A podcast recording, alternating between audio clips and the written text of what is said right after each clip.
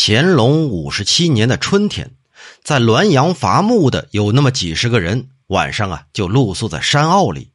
只见山涧对面的山坡上有几头鹿正在那儿散步呢，同时啊还有两个人在树林边上是走来走去，还相对哭泣。大伙儿都觉得很奇怪呀，这人到了鹿群当中，鹿为何不惊不怕呢？所以有人就怀疑这两个呀，怕不是人。要么是神仙，要么就是鬼怪吧。可是神仙鬼怪也不会相对哭泣呀。虽然山崖高峻，水势湍急，道路不通，但是月光明亮，大家伙都看得很清楚。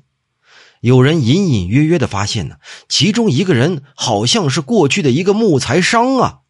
不一会儿，山风骤起，树叶乱响，一只斑斓猛虎突然从树林里冲了出来，把两只鹿啊给咬死了。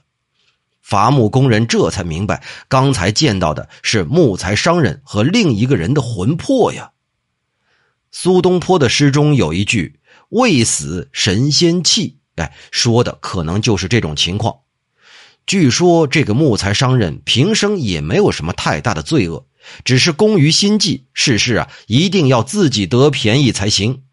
这阴谋诡计是道家所忌讳的东西，看来呀还是有道理的。